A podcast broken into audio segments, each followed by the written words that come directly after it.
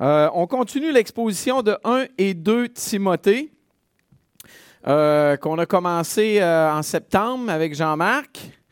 un texte, ben, je, veux justement bien l'introduire, ce texte-là qu'on va regarder ce matin et prendre le temps. En fait, à matin, j'ai un sujet assez épineux.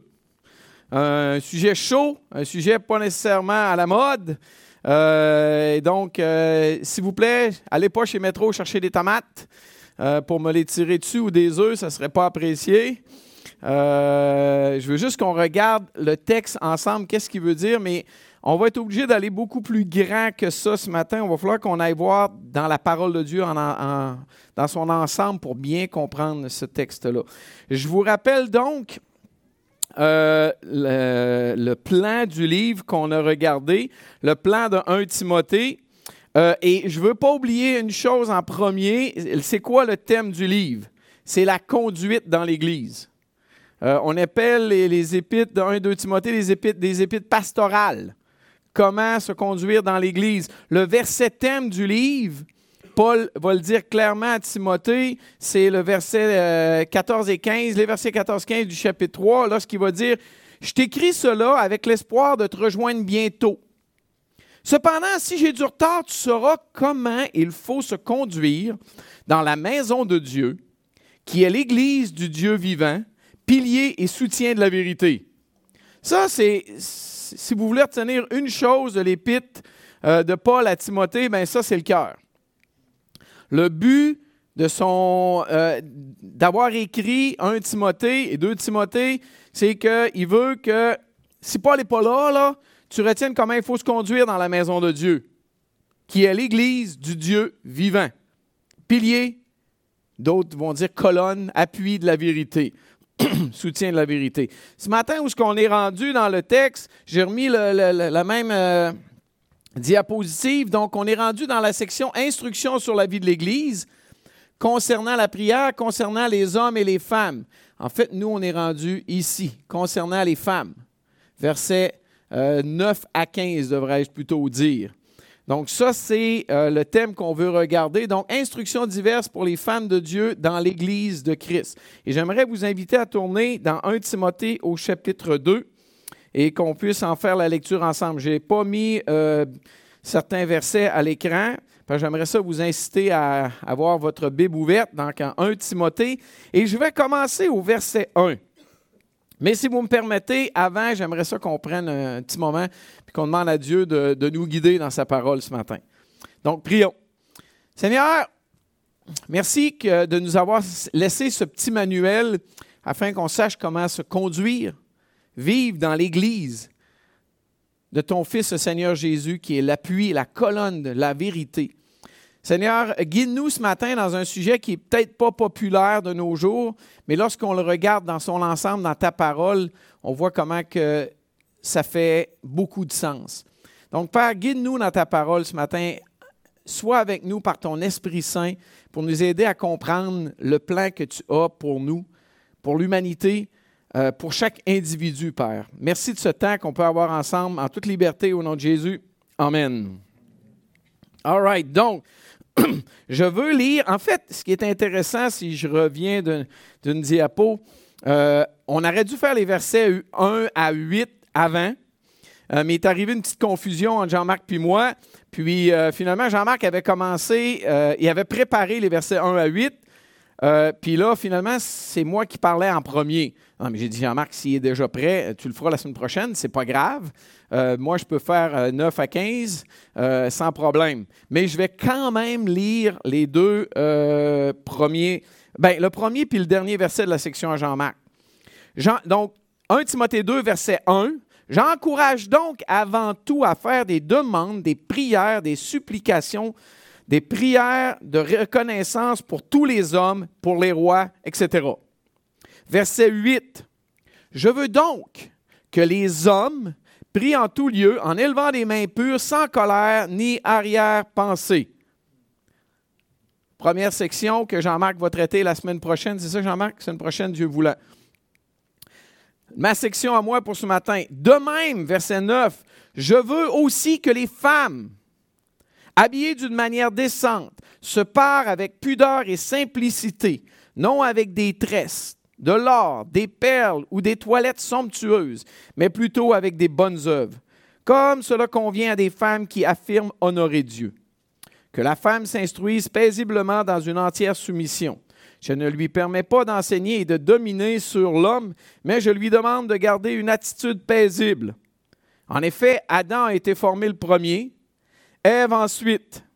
Et Adam n'a pas été trompé, alors que la femme trompée s'est rendue coupable d'une transgression. Cependant, elle sera sauvée à travers sa descendance, si elle persévère avec simplicité dans la foi, l'amour et la progression dans la sainteté. Que Dieu bénisse sa parole. C'est drôle parce que c'est moi qui ai eu l'idée, puis je l'ai suggéré à Jean-Marc. Jean-Marc a dit c'est une bonne idée. On va faire un et deux Timothée à l'Église. Ah, une bonne idée, tu le quittes. Donc, je n'ai pas encore enseigné une affaire, puis le premier bout que j'ai enseigné, c'est lui. J'ai gagné à la loterie, moi, là. Euh, non, blague à part. C'est un sujet qui est délicat, qui est peut-être pas tellement euh, populaire aujourd'hui, mais je pense que si on regarde dans l'ensemble de la parole de Dieu, je pense qu'on va, va voir la sagesse de Dieu dans tout ça. Donc, les versets 1 à 8 s'adressent principalement aux hommes. Euh, mais Paul n'est pas en train de dire que les femmes ne peuvent pas prier, là, mais pas ça du tout. Mais dans les versets 1 à 8, il va mettre la responsabilité des hommes sur la prière. Ce qui est drôle, c'est que je vois souvent dans la société aujourd'hui, c'est que les piliers de la prière, c'est souvent des femmes. Euh, cet été même, on a perdu euh, une, une, guerrière de prière, Yannick et moi, parole de vie, une dame que vous avez probablement jamais entendu parler, Madame Beckwith, qui est décédée. C'était trois sœurs. Une a déjà été missionnaire en Angola, si ma mémoire est bonne. Marge pourrait me corriger, peut-être Lorraine, et deux autres sœurs. Ils ne sont jamais mariés, ont toujours resté ici dans la région de Sherbrooke. Les trois sont décédés à un âge assez avancé, mais c'était des femmes qui priaient constamment. Euh, ils faisaient venir les étudiants de par vie pour avoir des nouvelles, puis pour pouvoir prier. Ils soutenaient l'œuvre. Euh, donc, je trouve ça tout de même intéressant. Donc, Paul n'est pas en train de dire que les femmes ne doivent pas prier, mais il veut mettre peut-être la responsabilité sur l'homme et aussi où est-ce que c'est peut-être plus le défi de l'homme de passer plus de temps en prière. Versets 9 à 15 s'adresse directement aux femmes. Euh, et c'est certain que c'est des choses pas facilement acceptées aujourd'hui en Amérique du Nord. Je veux dire, si tu veux te rendre populaire, c'est peut-être pas le premier verset que tu vas lire. Euh, mais on va regarder la raison de ces instructions, puis je pense que ça va nous aider. J'ai mis à l'écran, j'ai remis le même texte à l'écran. ça a cessé d'avancer. Fred, peux-tu que la souris ait disparu d'un bon écran? Je peux y aller? OK, ça marche. J'ai remis. Moi, j'aime beaucoup ça, prendre le texte puis le diviser. Euh, donc, là, je vais vous mettre à l'écran exactement ce que vous avez lu avec moi, mais je vais le mettre d'une façon structurée. La première partie, je l'ai appelée l'affirmation de base. Le reste, c'est juste le texte. De même, je veux aussi que les femmes. Donc, c'est clair, avant, il parlait aux hommes, là, il parle aux femmes habillé d'une manière décente, se part avec pudeur et simplicité, non avec des tresses de l'or, des perles et des toilettes somptueuses, mais plutôt avec des bonnes œuvres. Cela convient à des femmes qui affirment honorer Dieu. Ça, c'est la, l'affirmation de base. La deuxième, j'ai appelé ça précision complémentaire. J'en ai mis trois. Comme je vous dis, c'est, le texte. J'ai juste ajouté deux commentaires. C'est exactement le texte. La première précision, c'est que la femme s'instruise paisiblement dans une entière soumission. Ne lui permets pas d'enseigner puis de dominer sur l'homme, mais je lui demande de garder une attitude paisible. Il va donner la raison à ça. En effet, Adam a été formé le premier, Ève ensuite. Et Adam n'a pas été trompé alors que la femme trompée s'est rendue coupable d'une transgression. On va voir ça aussi. Ça, ça peut paraître euh, agaçant. Ce sera pas long. Euh, et le dernier, j'ai appelé ça un aspect positif à ne pas oublier. Cependant, elle sera sauvée à travers sa descendance si elle persévère avec simplicité dans la foi, l'amour, la progression dans la sainteté. Le mot sauver dans la Bible, c'est peut-être le mot le plus euh, largement utilisé à plusieurs sauces. Et là, on peut l'utiliser de travers. Mais encore là, je ne suis pas rendu là, ça c'est la fin. Euh, donc, on, on, se calme, on y va à la base et on revient. Donc, l'affirmation de base. De même, je veux aussi que les femmes. Paul s'adresse aux femmes dans cette section-là. Messieurs, c'est bien d'écouter. Euh, mais ce n'est pas un texte qui est là pour que les hommes soient sur le dos des femmes. Euh, je pense toujours, quand je pense à ce texte-là, à celui-là, dans Éphésiens 5. Femmes, soyez soumises à vos maris comme au Seigneur, car le mari est le chef de la femme, comme Christ est le chef de l'Église qui est son corps et dont il est le sauveur. Or, de même que l'Église est soumise à Christ, les femmes aussi doivent l'être à leur mari en toutes choses. La chose la plus importante de ce verset-là, c'est qu'il parle aux femmes. Messieurs, mêlez-vous de vos affaires. C'est-tu clair? Si Mira s'en vient ici après la réunion, puis elle parle, elle dit Mesdames, il y a une réunion pour vous autres, mercredi après-midi à l'église, on va faire telle, telle, telle affaire. Messieurs, est-ce que ça vous, implique? Qui qui se sent visé? Les gars, là? Moi, je veux dire, euh, je fais d'autres choses, là. Je pense même pas. C'est une réunion pour les femmes. Vrai? Il y a trois versets qui parlent des femmes. C'est jamais écrit, messieurs, arrangez-vous que vos femmes soient soumises à vos maris. Non, non, c'est pas ça du tout qui est écrit. Dieu parle aux femmes. Messieurs, arrachez ça de vos Bibles. Je ne sais pas si j'ai le droit de dire ça à l'Église, là, mais bon. Hein? Mais il y a trois versets que vous avez le droit de mettre un X dessus. C'est pas pour vous. Puis je le dis parce qu'il y a trop souvent des hommes qui sont servis de ça tout croche. Mais si Dieu dit, Mesdames, j'ai de quoi pour vous autres, les gars, vous vous sentez bien impliqués tout d'un coup. C'est bizarre, ça. On a cette mauvaise manie-là. Le problème, c'est qu'on oublie de lire les neuf versets d'après. Puis là, j'en ai mis un. Là. Marie, aimez vos femmes comme Christ a aimé l'Église et s'est livré lui-même pour elle. 25 à 33, ça parle aux hommes. 22 à 24, ça parle aux femmes. Les gars, votre contrat est énorme. Messieurs, notre contrat est gigantesque. Aimez ma femme comme Jésus-Christ a aimé l'Église. Je vous le dis, vous n'avez pas le temps de vous mêler vos affaires, des affaires de votre femme. Vous en avez plein votre change à essayer de faire la partie qui s'implique à vous. Marie. Là, il nous parle à nous en tant qu'hommes. Et ça, c'est peut-être le point important là-dedans. Quand Dieu parle à quelqu'un, c'est drôle, des fois l'autre se sent impliqué. Puis ce qui est comique dans ça, c'est que j'ai souvent vu l'homme essayer de se mêler de ça. C'est rare que j'ai vu la femme faire ça, puis elle, aurait peut-être pu le faire. Es-tu en train de m'aimer comme Jésus a aimé son Église?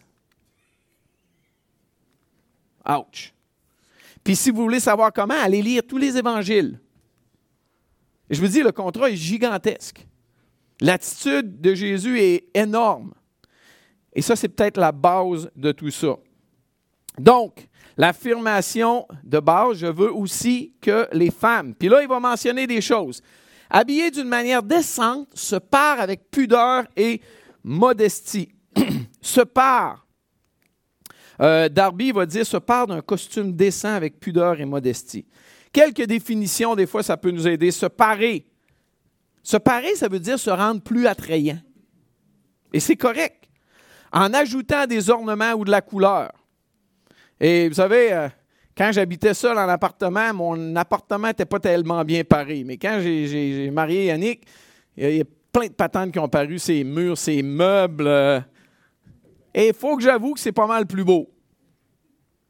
La dame est capable de faire cela. Euh, donc, se parer, c'est quoi? Mais c'est ça, rendre plus attrayant. Descend, ce fameux mot-là, euh, il veut dire quoi? Il veut dire d'une façon appropriée, honorable, respectable, convenable. C'est ça, être décent. Honorable, respectable. Avec pudeur. Euh, se présenter d'une façon digne, bref. Avec révérence, avec respect. C'est ce que le terme veut dire. Euh, quelqu'un avait dit une définition, il dit une timidité consciente qui craint de faire une chose indigne de soi. J'aime ça. pudeur, une timidité consciente, là, qui, qui a peur de faire quelque chose qui n'est pas digne de la personne qu'on est en Jésus-Christ. Je trouvais ça bien dit. Et la modestie, euh, c'est la modération. Modestie, modération, simplicité, bon jugement. Ça, c'est l'idée. En bref, par leur parure, les femmes ne doivent pas mettre l'accent sur l'extérieur, mais sur l'intérieur de la personne. Et encore là, c'est peut-être un, défi, peut-être plus en général. Puis là, j'aime pas faire ça euh, parce que ça peut être un défi des deux côtés, mais peut-être en général un peu plus un défi euh, pour les dames. Disons que chez nous, si euh, moi, j'ai pas tellement peur d'avoir l'air fou. Yannick a beaucoup plus peur que j'aie l'air fou que moi, je peux avoir l'air peur d'avoir peur d'avoir l'air fou. N'est-ce pas, chérie?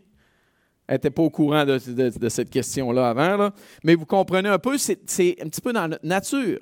Mais encore là, il ne faut pas faire de règle générale, mais euh, ben, non, on peut faire une règle générale, mais c'est pas, il y a bien des exceptions à ça. Bref, les dames doivent s'habiller modestement, sans exagération. Décence, convenance. Euh, puis il y en a même, il y a des commentateurs qui vont dire qu'il y a certains styles extravagants qui pouvaient être, on est à Éphèse, associés aux prostituées sacrées du temple à Éphèse. Euh, d'éviter, bref, d'agir comme le monde. Euh, puis on pourrait dire que le, chrétien doit faire attention à ce que la culture sans Dieu ne gère pas sa façon d'être. Et là, il va enchaîner avec l'autre section qui va dire non avec des tresses, de l'or, des perles, des toilettes somptueuses. Et là, encore là, il faut, être équilibré. Toutes ces choses-là, il n'y a rien de mal là-dedans. Mais ces choses, ces pratiques peuvent devenir une source de distraction dans l'Église. Une source de discorde dans l'Église.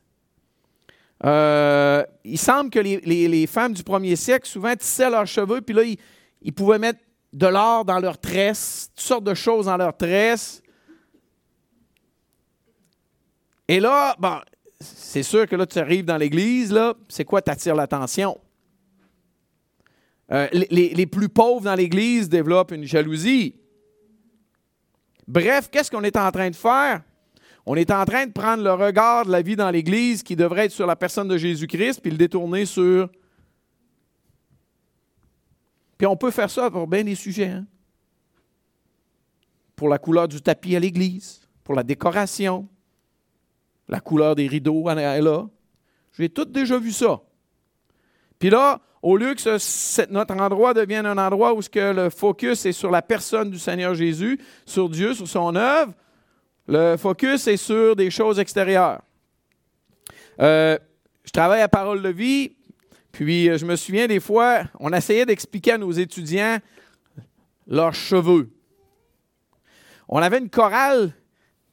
Eliane, Timothée, vous étiez combien dans la chorale dans votre temps? Quarantaine. J'essayais d'expliquer aux étudiants, écoutez là, s'il y en a un gars qui a les cheveux rasés, il se peigne avec une canisse de pledge le matin, puis c'est reluisant au bout. Puis à côté de ça, j'ai une moumoute large de même. Puis à côté, vous comprenez? Là, les gens voient la chorale, puis, oh, monsieur, c'est bizarre cette affaire-là. Là, euh, on peut juste être modéré, éviter les excès. Le but de la chorale, c'était quoi? Qu'on regarde toutes les différentes faces dans la chorale bizarre ou que les gens écoutent les paroles qu'on est en train de chanter, que ça les conduise vers Dieu. Je pense que poser la question, c'est d'y répondre. Euh, le but, pourquoi il est en train de mentionner ça, c'est qu'il voulait éviter que les dames attirent l'attention sur eux. Dans leur façon d'être, dans leur façon de s'habiller, euh, dans leur façon euh, de vivre dans l'Église. Bref, il les encourage à s'habiller, mais éviter les extrêmes. Euh, Pierre va dire un peu la même chose. J'ai mis le texte. Ayez non cette parure extérieure qui consiste dans les cheveux tressés, les ornements d'or, les habits qu'on revêt, mais la parure intérieure est cachée dans le cœur, la pureté incorruptible d'un esprit doux et paisible qui est d'un grand prix devant Dieu. Et en passant, l'aspect négligé va faire la même affaire. Si j'arrive, puis euh, moi, mon épouse arrive très, très négligée à l'église, alors rien de beau, là, mais c'est tellement négligé que ça attire les regards.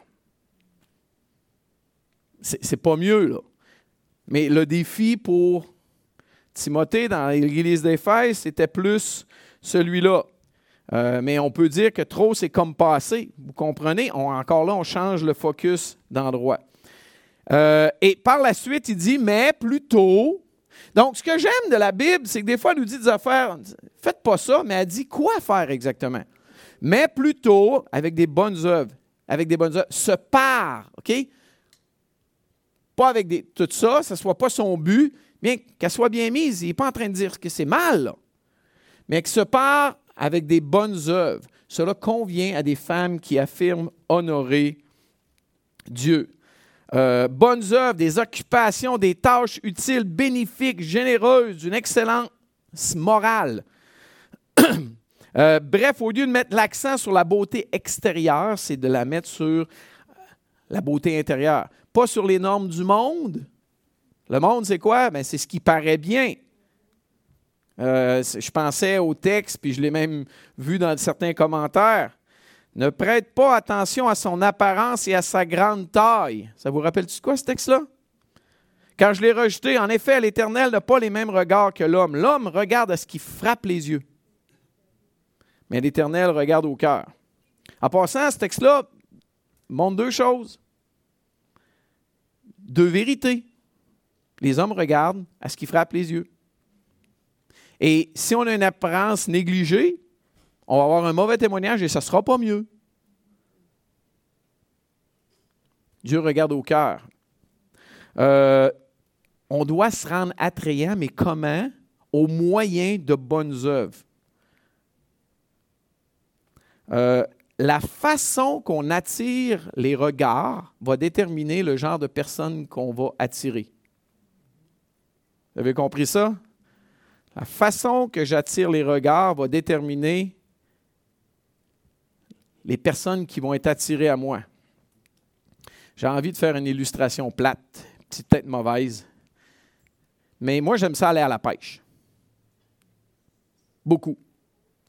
Cet été, j'étais allé deux fois à la pêche. Une fois, j'étais allé à un voyage de pêche à la truite mouchetée sur la côte nord. Euh, dans un endroit que j'aime beaucoup, que je vois depuis que je suis comme ça. Euh, et on a attrapé plein de petites truites mouchetées. Là. Et vous savez, quand j'étais à la truite mouchetée, j'utilisais certains types d'appâts. J'utilisais une cuillère, puis entre autres, un, hameçon avec un petit bout de verre. Trois semaines après, j'étais, allé au camp Jolibé. Et au camp Jolibé, j'espérais d'attraper des brochets. Et j'ai effectivement attrapé un brochet de 34 pouces. C'est pas notre plus gros, mais c'est un, beau. Vous savez quoi? Je n'ai pas utilisé le même genre de leurre. Le leurre que j'utilisais au Canjolibé, c'était un poisson, une imitation de poisson qui est à peu près gros comme ça. Si j'utilisais celui-là, trois semaines avant, j'aurais pogné zéro truite. Zéro. Le leurre était plus gros que le poisson. Euh, comprenez? Différence de l'heure pour attirer différents poissons. Et je sais que c'est mauvais comme illustration, mais il y a quand même une idée qui nous aide à comprendre qu'est-ce que je veux attirer comme regard? Si je m'habille d'une façon somptueuse, puis dans un sens, oh, j'ai perdu mon écran, messieurs. Et dans un sens, euh, je peux attirer les mauvaises personnes. Là. Si c'est quoi que je veux attirer dans ma façon d'être, dans ma façon de vivre? Euh, et ça, je pense que ça va garder euh, la base de notre façon d'être dans l'Église. Euh, et il termine, j'aime comment il termine, cela con... Oh, c'était pas ça pantoute que je voulais. Il termine en disant Cela convient à des femmes qui affirment honorer Dieu. Bref, on ne devrait rien s'attendre de moins de ces personnes-là. Puis encore là, ça me faisait penser à Romains, euh, Romains 12, 1. Je vous exhorte donc, frères, par les compassions de Dieu, à offrir vos, vos corps comme un sacrifice vivant, saint, agréable à Dieu. Ce qui sera de votre part un culte raisonnable. C'est le moins qu'on puisse faire. Et c'est ce qu'il est en train de vouloir exprimer ici aussi. Euh, et là, il va y aller avec quelques précisions. Bon, là, on, vient de voir les, les, affirmations de base. Et puis, ça peut paraître un peu dur, et les précisions vont nous aider à comprendre. Que la femme s'instruise paisiblement dans une entière soumission. Je ne lui permets pas d'enseigner et de dominer sur l'homme, mais je lui demande de garder une attitude paisible. Une autre traduction va dire que la femme écoute l'instruction en silence avec une entière soumission. Je ne permets pas à la femme d'enseigner ni de prendre de l'autorité sur l'homme, mais elle doit demeurer dans le silence. Nouvelle édition de Genève qui dit ça. Euh, le mot pour silence peut se traduire par calme, par tranquillité. En anglais, quietness. Quiet, ça veut dire silence. Euh, puis là, il va dire dans une entière soumission. Là, je vous dis, ce n'est pas populaire ce que je suis en train d'enseigner ici. Je suis juste en train de vous présenter ce que le texte dit. Là. Mais on va voir les raisons, puis c'est ça que moi, j'aime beaucoup après. Euh, dans une entière soumission, ça veut dire quoi? C'est l'état de se soumettre au contrôle de quelqu'un d'autre. Je ne lui permets pas d'enseigner puis de dominer, bref, d'exercer une autorité dans la vie de l'Église sur l'homme. Euh, les anciens, c'est eux qui dirigent. Les anciens, c'est masculin. Euh, il faut donc que l'évêque, toujours dans 1 Timothée, chapitre d'après, il faut donc que l'ancien soit irréprochable, mari d'une seule femme, sobre, modéré, réglé dans sa conduite, hospitalier, propre à l'enseignement. Oui, c'est dur, mais ce que j'aime beaucoup dans tout ce texte-là, c'est ça que moi, je vois la sagesse de Dieu, c'est quand on arrive au pourquoi. Mais pourquoi est-ce ainsi dans la Bible? Je suis un gars qui aime ça comprendre des choses. Mais pourquoi? En effet, Adam a été formé le premier, Ève ensuite. Pourquoi est-ce ainsi dans la Bible? Euh, et ensuite, il va dire, et Adam n'a pas été trompé alors que la femme trompée s'est rendue coupable d'une transgression. Vous connaissez le récit de la chute. Euh, euh, le serpent est allé vers la femme en premier. Et là, la question que tout le monde se pose, est-ce que c'est une pratique qui reflète tout simplement la mentalité culturelle du temps de Paul? Et ça, c'est la bonne question à se poser. c'est une question légitime. Et moi, je crois clairement pas. Pourquoi? Paul s'appuie sur l'ordre de la création. Est-ce que c'est culturel, ça? Il retourne à l'origine de l'homme et de la femme. Il retourne à la chute pour illustrer et justifier l'existence d'un ordre d'autorité. 1 euh, Corinthiens 11 va dire quoi? En effet, l'homme n'a pas été tiré de la femme, mais la femme a été tirée de l'homme. Et l'homme n'a pas été créé à cause de la femme, mais la femme a été créée à cause de l'homme. Est-ce que c'est culturel, ça? Non, c'est pas culturel, c'est pas à cause que tu habites dans un coin. Non, c'est Dieu, quand il a créé l'homme, quand il a créé l'humanité. Il a créé l'homme en premier, puis il est allé créer la femme pour l'homme après. Maintenant, il faut mettre des choses en perspective. Euh, cet ordre-là même existait avant la chute, avant le péché sur la planète Terre. Euh, l'homme en premier a été tiré du sol directement de Dieu. Regardez le texte dans Genèse 2. L'Éternel Dieu forma l'homme de quoi? De la poussière de la terre. Il souffla dans ses narines un souffle de vie et l'homme devint un être vivant. Ça, c'est la création de l'homme. Euh, on peut enchaîner avec le prochain texte. La femme. L'Éternel Dieu forma une femme de la côte qu'il avait prise de l'homme et l'amena vers l'homme. Et l'homme dit, voici cette fois celle qui est os de mes os, chair de ma chair, on l'appellera femme parce qu'elle a été prise de l'homme. Le livre de la Genèse, là, il est tellement clé, et c'est pas surprenant que l'ennemi de Dieu a essayé de le détruire depuis des siècles, et surtout dans le dernier siècle. Les raisons qu'il va prendre dans Timothée nous ramènent à la Genèse. L'homme a été créé à partir de la poussière. Pour créer la femme, il va prendre la côte. Là, il y en a qui disent, ouais, mais pourquoi les femmes n'ont pas une côte en moins? Ça serait logique. En passant, petite parenthèse créationniste que j'aime beaucoup. Je ne sais pas si vous savez, mais euh, les chirurgiens aujourd'hui, des fois, lorsqu'ils font une reconstruction, ils ont besoin de morceaux d'os et souvent, ils vont prendre une côte. Ce qu'ils font, c'est qu'ils coupent, ils vont enlever, il y a une fine, fine, fine enveloppe tout le tour de la côte. Ils vont l'ouvrir, ils vont aller chercher l'os, puis ils vont s'en servir de l'os pour reconstruire. Ils vont fermer la fine enveloppe et l'os, la côte se referme. Euh, excuse, la côte se reforme. Je pense que Dieu connaissait le truc. J'aurais comme tendance à dire que oui. Est-ce que la femme a manqué une côte? Non.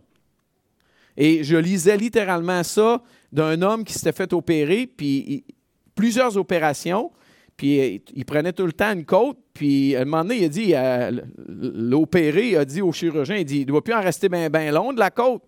Le chirurgien l'a regardé, il dit, je la prends au complet toutes les fois. Ça, c'était la réponse du chirurgien. Là. Donc, ferme la parenthèse, mais là, la femme a été créée à partir de l'homme. Il y a un ordre, mais encore là, je n'ai pas fini. Vous allez voir, il y a d'autres détails qui sont super intéressants dans cette histoire-là.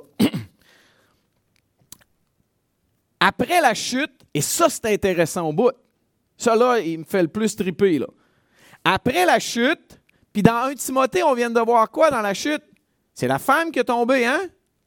Après la chute, Dieu appelle Adam et non Ève, malgré le fait que ce soit Ève qui tombe en premier. Ah, ben là, on vient de voir la responsabilité, là. Euh, je pense que j'ai mis le texte, là, j'en oublie mes notes. Euh, Alors ils entendirent la voix de l'Éternel Dieu qui parcourait le jardin vers le soir, et l'homme et sa femme se cachèrent loin de la face de l'Éternel Dieu au milieu des arbres du jardin. Mais l'Éternel Dieu appela l'homme. Dieu, il a peut-être mis un ordre, mais un ordre, ça implique une responsabilité, et Dieu respecte sa responsabilité. C'est bizarre, hein? C'est pas écrit Dieu allait voir la femme. Qu'est-ce que tu as fait là de tenter ton homme de même? Dieu va voir Adam et lui demande des comptes. Qu'est-ce que tu as fait? Et c'est drôle, on s'ostine des fois sur ça, mais dans nos entreprises aujourd'hui, dans nos systèmes politiques, il arrive un scandale au ministère un tel, puis on en a vu plein aux nouvelles les dernières années. Tu sais, dans l'armée à une telle place, c'est qui qui mange le coup? C'est le ministre, responsable de l'armée canadienne. Il a fait quoi, lui, pour mériter ça?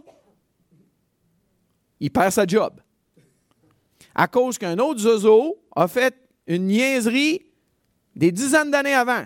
Je n'ai jamais trop compris la logique, mais les, partis de l'opposition, il doit démissionner, il doit démissionner. Ils ne savaient pas ça. Comprenez? Dieu va voir Adam, puis il va lui demander des comptes. Parce que c'est lui qui l'a mis. Ce n'est pas qu'il est plus important, c'est lui qui a mis en position d'autorité. Euh, intéressant, d'autres textes intéressants. Et comme tous meurent en Adam, de même aussi tous revivront en Christ. Tout le monde meurt à cause d'Adam. C'est drôle, hein? il ne meurt pas à cause de Ève. Euh, c'est pourquoi, comme par un seul homme, le péché est entré dans le monde. Ce n'est pas la faute de la femme. la responsabilité est sur le dos de l'homme. Et par le péché, la mort, ainsi la mort s'est étendue sur tous les hommes, parce que tous ont péché. C'est pourquoi, comme par un seul homme, c'est qui? Adam, ah, mais pourquoi c'est pas Ève, là? Parce que Dieu respecte son ordre d'autorité qu'il a mis en place dans la parole de Dieu. Excusez, là, mais il y a vraiment une question d'ordre et de rôle dans la parole de Dieu, que vous le vouliez ou non. Notre société essaie de, nous faire déraper de ce côté-là, mais il y a vraiment une question d'ordre. D'autres détails intéressants. Euh, Dieu amène Ève à Adam pour qu'il la nomme. Adam donna à sa femme le nom d'Ève car elle a été la mère de tous les vivants. Euh, dans la Bible, celui qui nomme détient l'autorité. C'est Adam qui va nommer tous les animaux. Pourquoi ce n'est pas Dieu? Parce que Dieu a mis Adam en charge et il va amener tous les animaux, puis c'est Adam qui donne le nom. Euh, qui donne le nom aux enfants? Les parents. Yannick et moi, on a donné le nom à nos garçons parce que on est l'autorité sur eux. Euh, c'est pas. Pour Jésus, par exemple, c'est différent.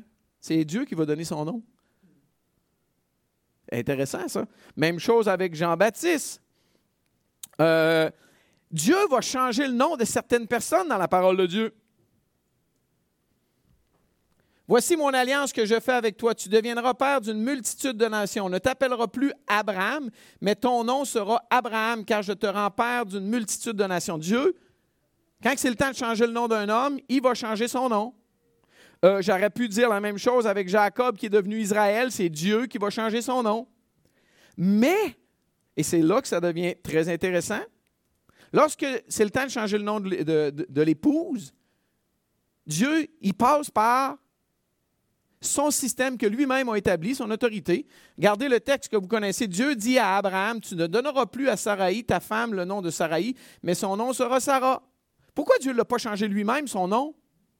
Parce qu'il respecte son ordre d'autorité. À parole de vie, je suis le directeur général. Euh, mais vous savez, je ne fais pas tout. Des fois, il y a des gens qui m'appellent Martin, on peut-tu aller coucher à parole de vie? Ce sera pas long, je vais aller voir mon responsable de l'hébergement. Parce que si je prends une décision, lui, il va dire Mais là, c'est moi qui décide, j'avais déjà prévu quelque chose d'autre. Je vais respecter ça, mais je suis le directeur général, pourtant, je devrais avoir le droit de décider. Même nous, humainement parlant, on fait ça. Dieu a respecté son ordre quand il l'a fait. Ça explique aussi d'autres changements de nom. Euh, les personnes en autorité. Pharaon va changer le nom de Joseph parce qu'il est en autorité. Joseph va devenir Tsafna Panea, Tsafna Panea ou quelque chose comme ça. Euh, littéralement, le nom de Joseph, le nouveau nom, ça voulait dire celui qui découvre les choses sacrées. Daniel, le roi euh, Nebuchadnezzar, va changer son nom en Belshazzar, qui a rapport avec le dieu Bel, d'une certaine façon. Pas chic. Daniel, El, Elohim, dans son nom, portait le nom du seul vrai Dieu, puis il devient apporter un nom qui a rapport à un faux Dieu. On ne voit pas qu'il s'est rebellé, il a continué à servir le seul vrai Dieu, par exemple. C'est un nom, ça ne change pas grand-chose. Mais il n'avait pas le choix, celui-là en autorité sur lui avait donné son nom. Tout ça juste pour donner des exemples de l'ordre que Dieu a établi, puis qu'est-ce que ça implique pour nous? Euh, j'arrive à d'autres petites observations que j'aime beaucoup. Toutefois, dans le Seigneur, la femme n'est point sans l'homme, ni l'homme sans la femme, car de même que la femme a été tirée de l'homme, de même l'homme existe par la femme et tout vient de Dieu. Amen?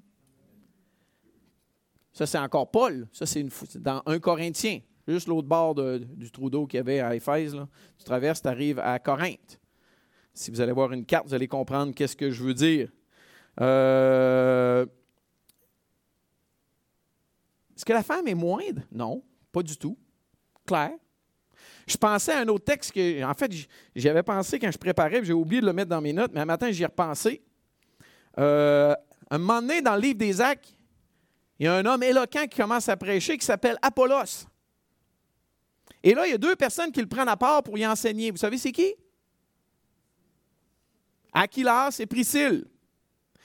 J'ai fait une petite recherche bien vite sur Priscille. Priscille est hautement estimée. C'est la femme d'Aquilas. Dans, dans, le des Actes, tu vois que Aquilas et Priscille ont pris Apollos chez eux, puis ont dit, eh bien, on va t'expliquer la parole de Dieu. C'est clairement pas écrit Aquilas. Là. Aquilas et Priscille. Ils l'ont pris chez eux, puis ont expliqué la voie de la vérité, la parole de Dieu, exactement, les deux mais ce n'était pas dans un contexte d'église locale. Tu sauras comment tu dois te conduire dans l'église. Vous comprenez? Yannick et moi, lorsqu'on s'est mariés, on a suivi un cours de préparation au mariage. Richard et Judy Fay, super de bon temps qu'on a eu avec ce couple-là. Puis en fait, je pense que Judy en faisait peut-être un petit peu plus que Richard dans le cours. C'était son don. On garde des très bons souvenirs de nos rencontres de pré-mariage avec un couple. J'étais content que ce n'était pas juste le monsieur qui parlait, puis bien qu'on était juste avec le monsieur. C'était le fun d'avoir l'épouse qui était là aussi pour nous enseigner, puis pour nous guider, puis nous préparer. Amen. Mais il y a un ordre que Dieu établit pour fonctionner dans son Église. Euh, pareillement, vous, Marie, demeurez avec elle selon la connaissance comme avec un vase plus faible, féminin, leur portant honneur comme étant aussi ensemble héritiers de la grâce de la vie pour que vos prières ne soient pas interrompues. Les femmes, les hommes vont hériter de la grâce de la vie éternelle dans la présence de Dieu, pareillement les uns qu'avec les autres. La réalité, c'est que physiquement, la dame est plus faible, en moyenne. Sinon, allons enlever euh, aux Olympiques, tout le monde ensemble. Non. Physiquement, la femme a été créée en moyenne un peu plus faible que l'homme. Est-ce qu'elle est moins intelligente? Pas du tout. Ça n'a aucun rapport. Mais notre société est prête à admettre ça. C'est pour ça que quand on a des sports, ben, il, y a, des sports féminins et des sports masculins. Et c'est normal. Euh, bon, là, il arrive ce fameux verset-là à la fin. La dignité de la femme est préservée par le moyen de l'influence puissante qu'elle exerce sur la société à travers de ses enfants. Euh, mais lorsque les temps ont été accomplis, Dieu a envoyé son fils, ah, né d'une femme. Ce petit texte-là dans Galate, né sous la loi afin qu'il racheta ceux qui étaient sous la loi afin que nous ressuscions l'adoption. Né d'une femme. Oh ben, godon, l'importance de ce petit chose-là. Ce fameux texte-là, est-ce que Paul est en train d'enseigner le salut par les grossesses? Je ne crois pas du tout. Euh, euh, cependant, elle sera sauvée à travers sa descendance si elle persévère avec simplicité dans la foi. Elle sera sauvée avec ses enfants. Non, pas, il n'est pas en train d'enseigner ça. Malheureusement, c'est ce qui a été enseigné dans l'Église populaire pendant des, décennies, voire des siècles. Euh, le mot sauver veut dire préserver. Elle est préservée de l'abus des hommes envers la femme, même si elle a péché le premier. Elle a le privilège de toucher la prochaine génération, si vous voulez. Vous connaissez le fameux proverbe, la main qui berce le bébé dirige le monde? Vous avez déjà entendu ça? En anglais, c'est The hand that rocks the cradle rule the world. C'est ça. C'est la même chose en anglais. La main qui berce le bébé rule the world. Tu sais, elle dirige le monde. C'est fort l'influence que la, maman peut avoir sur la vie de ses enfants. Puis ça ne veut pas dire que les pères n'ont pas d'influence, au contraire, ils, devaient avoir, ils devraient avoir une influence aussi. Euh, Dieu a parfaitement équilibré les rôles. Dieu a mis un ordre euh, dans sa création. Et le prochain verset est peut-être un des bons. Je l'avais lu tout à l'heure, mais là, je vous la relis. Je veux cependant que vous sachiez que Christ est le chef de tout homme. Et que l'homme, que l'homme est le chef de la femme et que Dieu est le chef de Christ. Vous savez, si l'idée d'un ordre n'est pas bon, ben Dieu dans la Trinité il fonctionne mal. Catchez ça? Parce que Dieu est le chef de Christ. Ouais, mais on, on dit que ouais, mais la Trinité sont égales. Oui. Pourtant, il y a un ordre. Quand Christ est sur la terre, il est venu faire la volonté de son Père. Il y a un ordre.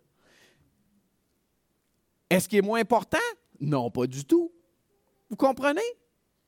Si l'idée d'un ordre est mauvais, ben Dieu marche d'une mauvaise façon. Mais pour que ça fonctionne bien, Dieu a mis un ordre. Et quand on, voit ça, là, il y a des responsabilités.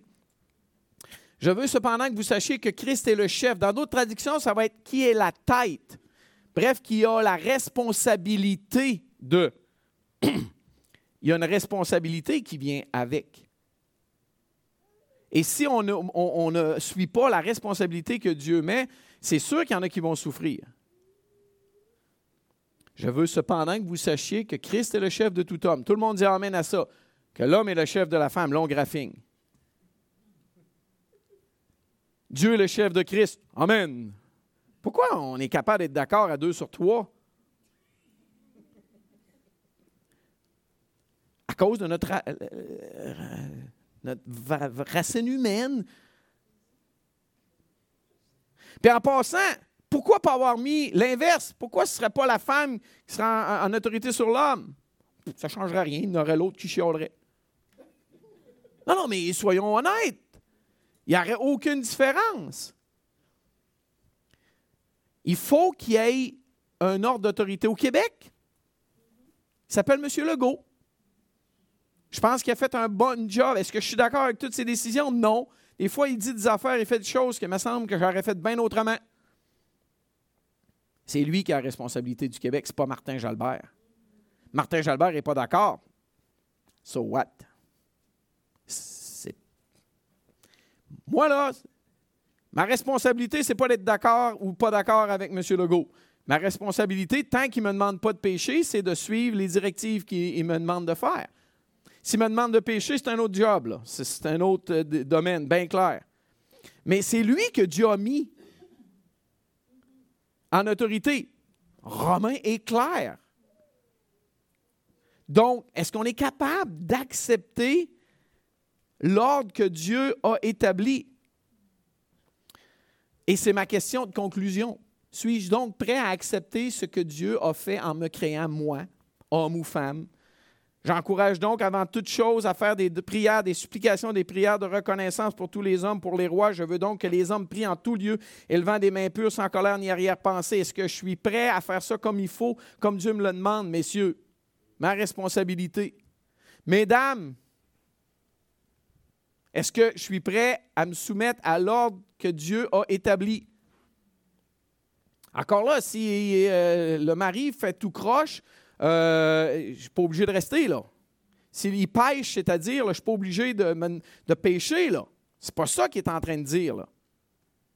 Mais je dois respecter l'ordre que Dieu a établi lui-même et qu'il a que lui-même respecte dans sa trinité, dans sa personne à lui.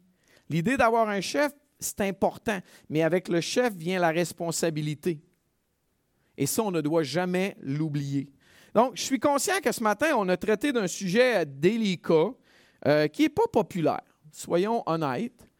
Mais lorsque je regarde, pas juste ce petit verset-là, je regarde toute la parole de Dieu, je vois qu'il y a la sagesse de Dieu dans tout ça. Je vois l'équilibre de Dieu dans tout ça.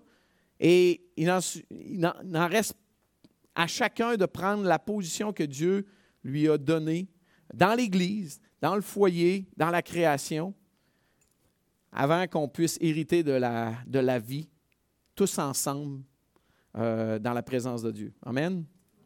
Seigneur, euh, merci de nous avoir donné ce temps ce matin qu'on a pu méditer sur les rôles avec l'homme et la femme, euh, alors que dans notre société, c'est devient un sujet qui est très, très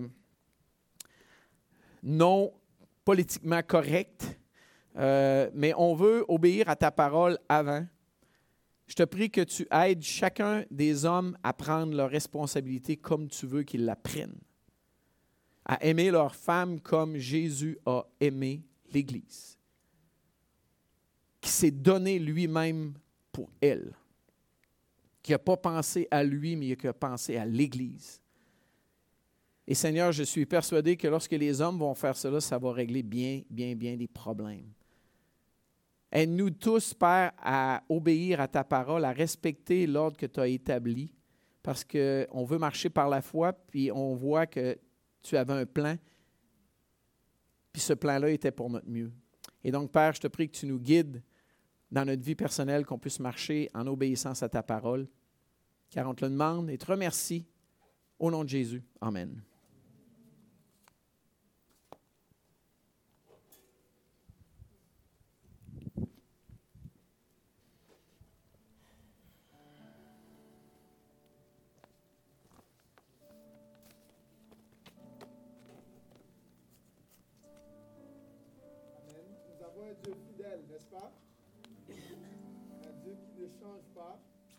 Toujours le même. je vais vous demander de vous lever pour chanter ensemble Dieu fidèle. Tu ne changes pas, éternel.